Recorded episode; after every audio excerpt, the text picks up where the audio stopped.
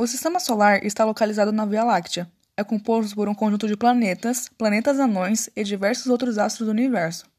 O Sol é a estrela central desse sistema, exercendo um intenso domínio gravitacional sobre os demais corpos celestes.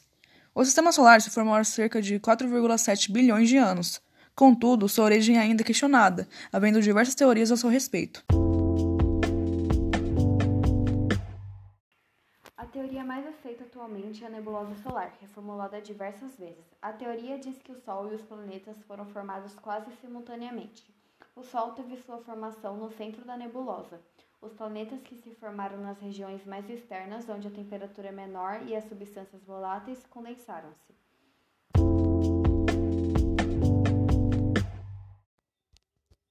Já os planetas formados em regiões mais internas, onde a temperatura é maior, e as substâncias mais voláteis perderam-se, explicando a classificação dos planetas em gasosos e rochosos.